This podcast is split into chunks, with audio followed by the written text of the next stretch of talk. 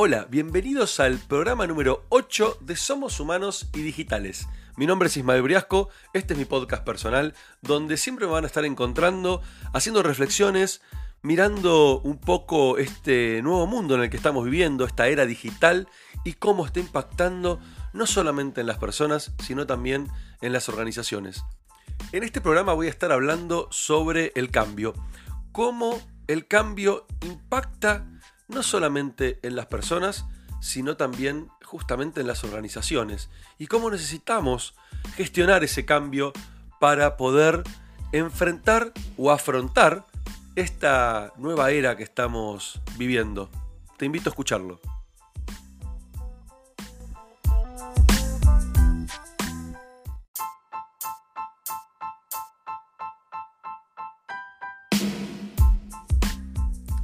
Lo decía Heráclito hace unos 2500 años, la única constante es el cambio. Qué frase, ¿no? Qué frase tan actual. Estamos viviendo justamente en una era donde, donde el cambio es una constante, donde tenemos que adaptarnos constantemente a las diferentes eh, nuevas ideas, nuevas tecnologías, nuevas formas de hacer las cosas. Y se dice que existen básicamente dos tipos de cambio, ¿no? El cambio progresivo, que es ese cambio que podemos esperar, que podemos planificar. Por ejemplo, em, la temperatura, el clima. Podemos saber si mañana va a ser calor, si va a estar frío, si va a, haber mucho viento. Eh, y podemos prepararnos, ¿sí? Podemos este, eh, prepararnos para ese cambio que se va a venir ponernos una campera, salir a la mañana con un paraguas sabiendo que a la tarde va a llover. O sea, es un cambio que nos puede eh, predecir y preparar para lo que, lo que va a venir. Pero después existe otro tipo de cambio, que es el cambio de escala. Es ese cambio que es impredecible, que no tenemos forma de em, saber qué va a suceder. Es lo que llamaba Taleb en su libro El cisne negro, justamente un cisne negro, ¿sí? un black swan algo que no esperábamos bajo ningún concepto que sucediera. Em, ejemplo, por, volviendo al ejemplo del, clima, puede ser que caiga granizo.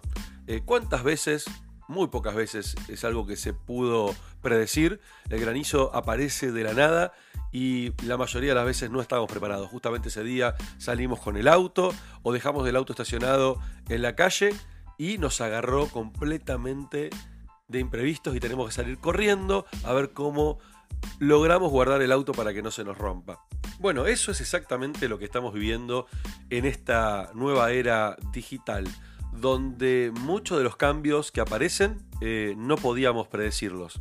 Y muchas veces nos dejan jaque, ¿sí? Nos dejan jaque como compañía, nos dejan jaque a nivel personal, porque quizás no, no estudiamos, no nos preparamos, no nos capacitamos para estas cosas nuevas que van apareciendo, no solamente tecnología, sino también formas diferentes de hacer lo que estamos acostumbrados a hacer, metodologías de trabajo, etcétera, etcétera, etcétera. Y lo que suele suceder eh, con las personas justamente frente a estos cambios es que aparecen básicamente tres tipos de, de personas, tres tipos de personalidades frente a la resistencia al cambio. Están aquellos que no saben, eh, que se declaran como ignorantes frente a ese cambio y deciden no cambiar. Después tenemos esas personas que dicen que no pueden, que no pueden cambiar, ya sea porque se sienten que ya son grandes, que se les pasó el tiempo, pero están convencidos de que no pueden cambiar. Y después tenemos ese tercer grupo que directamente decide o se pone en el lugar de no quiero, ¿sí? no quiero cambiar. Pero vamos a analizar básicamente los tres en profundidad, o un poquito más en profundidad. Em, para el grupo que dice o declara no saber frente al cambio, frente a la resistencia al cambio, ¿no? Aclaro porque por ahí es confuso. Estamos hablando de gente que se resiste al cambio, y estas son las tres formas en las cuales se resiste al cambio. Eh, aquellos que dicen no saber, muchas veces em, no cambian justamente porque no saben que tienen que cambiar, ¿sí? No son conscientes de la necesidad de cambio o no saben cómo llevar adelante esos cambios.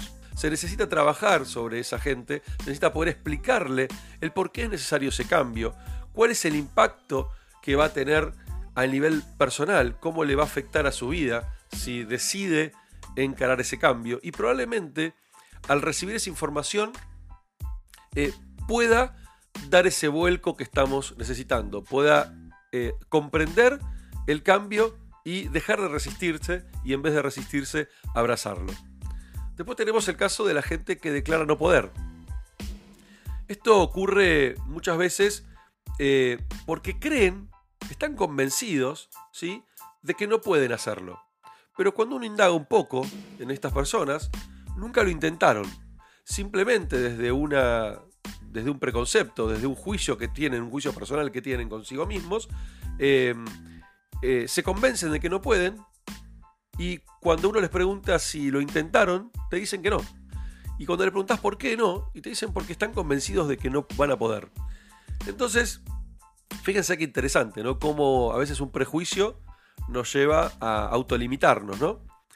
Eh, y justamente, si una persona no cree tener los recursos o las habilidades necesarios para llevar una acción específica, ¿sí? o no tiene la confianza suficiente para lograr X objetivo, eh, justamente no va a estar dispuesta a lograr ese cambio. Entonces, eh, lo que tenemos que trabajar en, este tipo de, personas, ¿sí?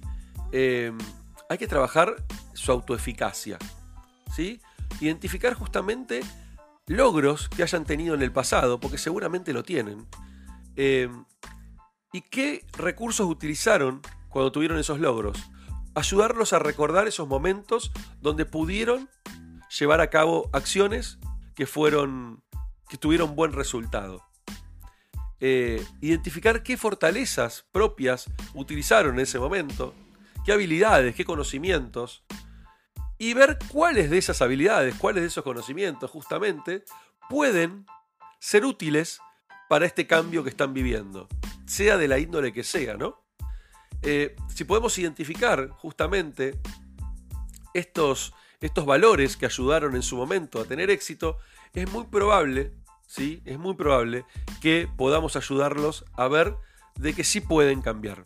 Es simplemente cambiar el enfoque y sacarlos de esa conversación en la que están internas y en la que creen no poder. Y por último tenemos aquellos que declaran no querer, ¿sí? que no quieren, no están directamente dispuestos a cambiar.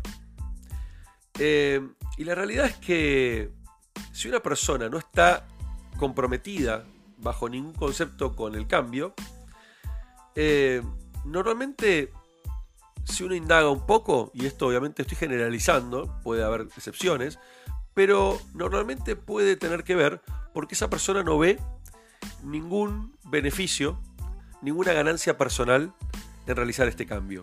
Miren, un ejemplo eh, de esto que me pasó hace poquito en una compañía, una persona, una persona mayor dentro de la empresa me decía, ¿qué sentido tiene que yo cambie? Yo ya estoy grande. Em, yo ya no, no voy a cambiar porque eh, ya no tengo más nada que esperar de mi vida. Ya llegué a un punto que lo que estoy haciendo es lo que sé hacer y no me queda demasiados años para, para aprender cosas nuevas. Fíjense, de nuevo, ¿no? Es un, concepto o un, o un, preconcepto que tienen sobre sí mismos de que creen que porque están en cierto momento de la vida ya está, ya no necesitan aprender más nada. Obviamente puede ser muy real eso y muy válido, ¿no? Pero eh, es bueno también eh, cuestionárselos para ver si realmente eso tiene que ver con una convicción o tiene que ver eh, con miedos. Puede estar asociados a ciertos miedos también. Y la realidad es que quien va a invertir su tiempo y su esfuerzo en un proceso de cambio, tiene que ver de forma muy clara cuál va a ser la recompensa que va a obtener de este cambio. Si el, el beneficio que le genera este cambio es mayor que lo que pueda obtener de la situación que ya tiene hoy en día, es probable que lo piense. Es probable que reflexione de nuevamente si está dispuesto a cambiar o no.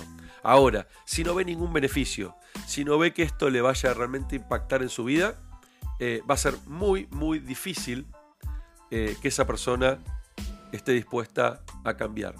Entonces, Piensen esto, si lo pensamos de una manera fría, nadie, pero nadie invierte su dinero en un negocio que no va a dar beneficio o en acciones de bolsa, por ejemplo, que van a generar pérdidas. De la misma forma, no creo que nadie invierta su tiempo, energía y esfuerzo en un proceso de cambio que no vea que le va a reportar ciertos beneficios. Y en estos casos, por supuesto, eh, hay que tener una conversación con esta persona e invitarla a eh, reflexionar si eh, no va a estar alineado con los nuevos valores de la compañía.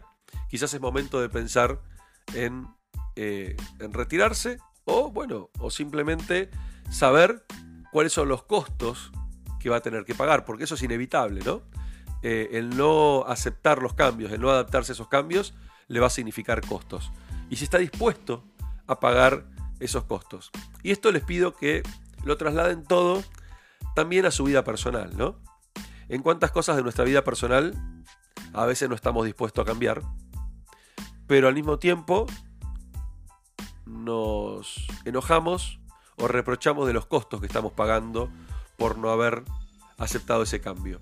Entonces, como reflexión les digo, ante cualquier cambio que aparezca, si nos resistimos, seamos conscientes también del costo que tiene resistirse.